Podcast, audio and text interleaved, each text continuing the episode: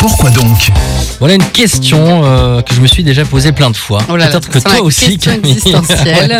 Pourquoi les produits ménagers ne tuent que 99,9% des bactéries et pas 100% Ah oui, c'est vrai. Tu t'es jamais posé la question Je pense que c'est Honnêtement. parce qu'ils ne peuvent pas. euh, ça serait. Parce qu'en fait, je suis pas sûre que l'argument soit totalement Hmm. vrai. Alors c'est vrai qu'il y a deux explications à ça. La première, c'est que les tests en fait de, de ces produits sont réalisés en laboratoire.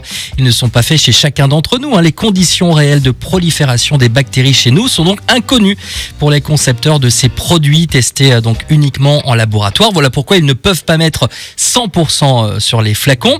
Et puis l'autre explication euh, logique, c'est aussi qu'il s'agit d'une protection, car jamais rien n'est certain à 100%. Et ils se protègent donc ainsi des cas Ouais, où on voilà. pourrait leur reprocher des virus ou des bactéries non éliminées. Oui, c'est ça, parce qu'en Ah ouais. fait, finalement, même le 99,9%, oui, c'est euh, sur un panel de 20 bactéries Mm. testées en laboratoire. Voilà, en Qui laboratoire. est, C'est toujours euh, le. du coup, euh, et puis, on est loin du vrai nombre de bactéries et de virus qui Mm. existent. euh.